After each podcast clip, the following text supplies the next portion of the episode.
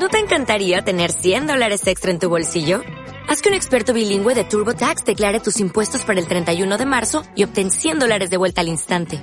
Porque no importa cuáles hayan sido tus logros del año pasado, TurboTax hace que cuenten. Obtén 100 dólares de vuelta y tus impuestos con 100% de precisión. Solo con Intuit TurboTax. Debes declarar para el 31 de marzo. Crédito solo aplicable al costo de la presentación federal con TurboTax Full Service. Oferta sujeta a cambios o cancelación en cualquier momento.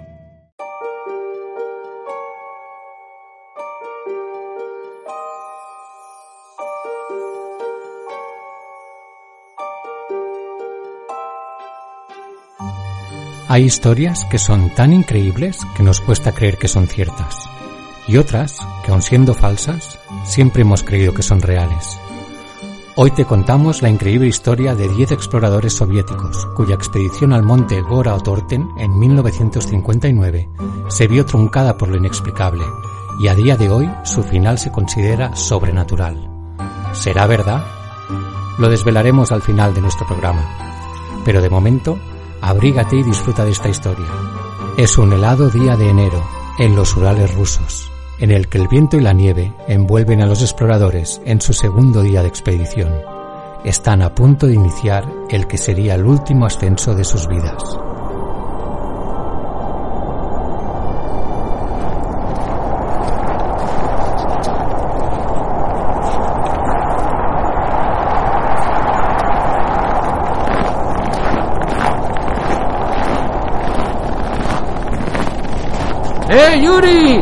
¿Qué pasa? ¿Estás bien? Sí, chicos, no voy a seguir. ¿Qué? ¿Te encuentras bien? ¿Cómo que no sigues? Sí, estoy bien, pero doy media vuelta. Tengo una sensación extraña. Ah, supersticiones. Pero como veas, nos vemos en unos días en el punto de partida. Espéranos en Bishai. ¡Tened cuidado, diablo! Sí, tranquilo.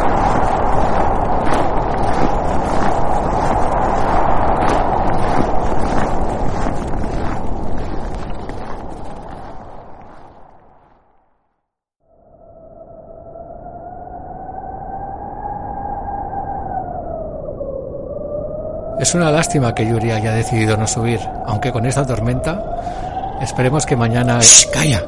¿Qué ocurre? ¡Shh! ¿Oyes eso? Como un motor o un rugido. Sí, saca la cabeza, echa un vistazo.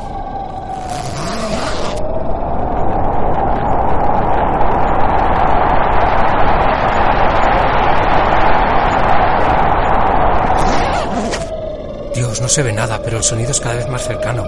Es realmente como un rugido. Hay algo ahí fuera, voy a salir. ¿Estás loco? Vete a saber qué hay ahí. Calla, vas a despertar al resto. Está aquí mismo. Algo se nos echa encima. ¡Despertad!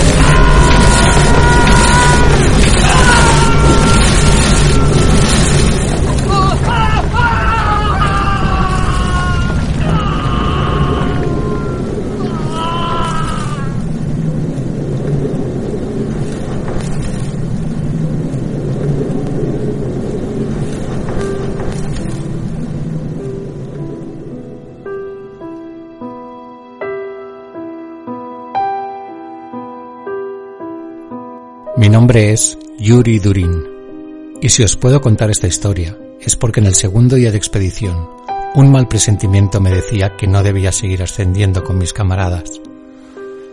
No pasa un solo día en que no piense que debí intentar convencerles de que no era una buena idea, pero solo tenía una intuición y ellos eran personas muy decididas.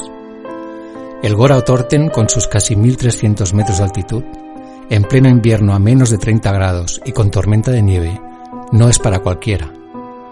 Esa ruta estaba clasificada como categoría 3, el nivel más alto de peligrosidad. Pero ellos, pese a que el más mayor no superaba los 23 años, eran experimentados esquiadores alpinos.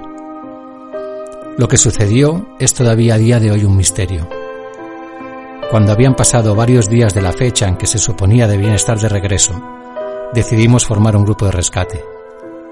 Pasaría un mes hasta que logramos encontrar las primeras señales de la expedición en la ladera de una montaña llamada Kolatsiak, que traducido significa la montaña de la muerte. A 20 kilómetros de distancia de su objetivo final, apareció parte del equipamiento de los chicos, y más abajo los primeros dos cuerpos. estaban vestidos solo con ropa interior y calcetines. A no muchos metros, otros tres, incluidos el de mi buen amigo Diatlov. Y muy cerca de ellos la tienda de campaña, totalmente destrozada. Había sido rasgada desde dentro, supuestamente para poder escapar de ella. En la fecha que se estimó que habían fallecido, soplaban fuertes vientos y había tormenta de nieve. Pasarían todavía dos meses hasta que los cuerpos de los cuatro camaradas que faltaban apareciesen bajo una espesa capa de nieve. ¿Qué les había ocurrido? La escena era muy inquietante. Varios de ellos tenían graves lesiones y fracturas en el tórax y en la cabeza. Algunos habían incluso intentado trepar a los árboles. Prácticamente todas sus heridas eran internas, no externas como cabría esperar si se produjo algún tipo de lucha. No había signos de violencia, ni sangre, ni pisadas extrañas. Se barajaron todo tipo de hipótesis y se hicieron estudios de todo tipo. Midieron la radiación en la zona y los niveles eran altos. ¿Qué podía significar eso? Sus lesiones eran tan graves que los médicos determinaron que solo una fuerza irresistible de la naturaleza sería capaz de provocarlas. ¿Qué animal te destroza por dentro? ¿Y por qué? Los cuerpos estaban enteros. Si los atacó algún tipo de animal desconocido, no fue para alimentarse. Los investigadores dieron carpetazo a la investigación, concluyendo que lo que fuese que atacó a los expedicionarios fue una fuerza desconocida, insuperable, y jamás pudimos saber realmente lo que ocurrió. Su historia quedó sepultada bajo la nieve, y solo la montaña y los seres que habitan en ella conocen la verdad.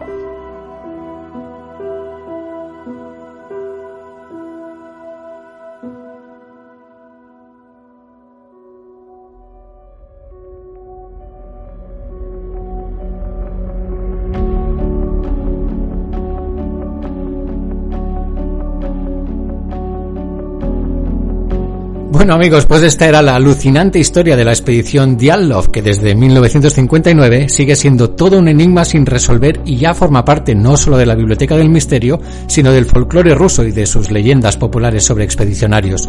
Su historia ha llegado hasta nuestros días en muchísimas publicaciones e incluso ha llegado al cine y recientemente a Netflix.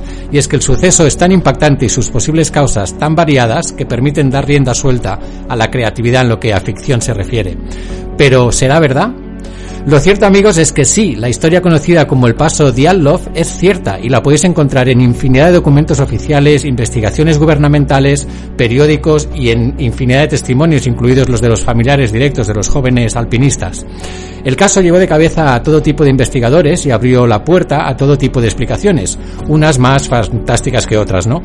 Debemos pensar que estamos hablando de la Rusia soviética en plena Guerra Fría, donde el hermetismo y la conspiración estaban siempre sobre la mesa. Eso también llevó a pensar que el KGB podía haber tenido algo que ver, cosa que se descartó casi inmediatamente, ya que los chicos no tenían absolutamente ninguna implicación en actividades que pudiesen hacer saltar las alarmas en ese sentido, ¿no? El caso es que este suceso también llamó la atención de los teóricos de los alienígenas, que se apresuraron a asegurar que los chicos habían sido abducidos por una nave que se posó sobre ellos y arrojados de nuevo una vez hubieron experimentado con sus cuerpos. Eso explicaría, según ellos, la radiación encontrada en la zona y la surrealista escena con los cuerpos esparcidos y semidesnudos. Recordemos también que estamos en la época soviética en la que la ciencia ficción de Asimov estaba petándolo, así que es normal que diese pie a ese tipo de explicaciones, ¿no? Por supuesto, una de las primeras teorías que salieron fue el ataque del Yeti, del hombre de las nieves, pero mm, obviamente fue descartada al cabo de poco. Lo curioso del tema es que aunque no se descartaron las causas naturales o climáticas, no fueron estas las hipótesis más probables para los investigadores a priori, ya que tanto la tienda como la mayoría de objetos y los cuerpos estaban casi a nivel de suelo, solo cubiertos por unos centímetros de nieve, que había caído recientemente los días posteriores al suceso, ¿no? y no se les ocurrió qué fenómeno meteorológico podría provocar que los jóvenes rasgasen la tienda desde dentro para escapar de ella, semidesnudos, y que además intentasen subirse a los árboles, eh, y que estuviesen además, muy importante, literalmente reventados por dentro. Pero hace solamente unos meses el caso se ha reabierto y es que hay una nueva hipótesis sobre la mesa que va cobrando fuerza y podría por fin resolver el caso Diallo. Y es que dos expertos en desprendimientos de tierra y avalanchas han retomado la investigación. Y según ellos, el suceso se explicaría por una repentina, poco abundante y potente avalancha. Según explican, los jóvenes cavaron un corte en la nieve sólida de una ladera para que la tienda quedara más resguardada del viento, ¿no? Más protegida. El caso es que ese corte provocó que a las pocas horas la capa superior de nieve que había acumulada la pendiente, justo por encima de ellos, se desprendiese repentinamente arrastrando y sepultando la tienda con los jóvenes dentro. Eso explicaría por qué la tienda estaba rasgada desde dentro y por qué los chicos iban sin ropa, y es que los pobres estaban durmiendo en sus sacos cuando esto ocurrió. También explicaría las fracturas internas, ya que cuando algo como una avalancha de nieve te golpea, no produce heridas abiertas exteriores, simplemente te revienta por dentro con la fuerza de su impacto. Pero cuidado, esta teoría, aunque es la que suena más plausible, no ha sido ratificada totalmente aún, y es que hay algunos cabos sueltos que no encajan. Como por ejemplo, ¿por qué intentaron subirse a los árboles? Es que es un poco una locura, ¿no? El caso sigue abierto y aunque nos gustaría que por fin se encontrase una explicación a qué sucedió la noche de la tormenta, por otro lado nos da un poco de rabia y pena que el paso Diatlov deje de ser un misterio. Bueno, ya sabéis amigos, si algún día decidís hacer alpinismo y tenéis un mal presentimiento, haced caso de vuestro instinto y haced como Yuri, que uno no sabe nunca lo que la montaña esconde y podéis acabar en ropa interior subidos a un árbol esperando que alguien venga a rescataros. Aún así, no dejéis nunca de explorar. Nos vemos en unos días en la ciudad del revés. Hasta pronto.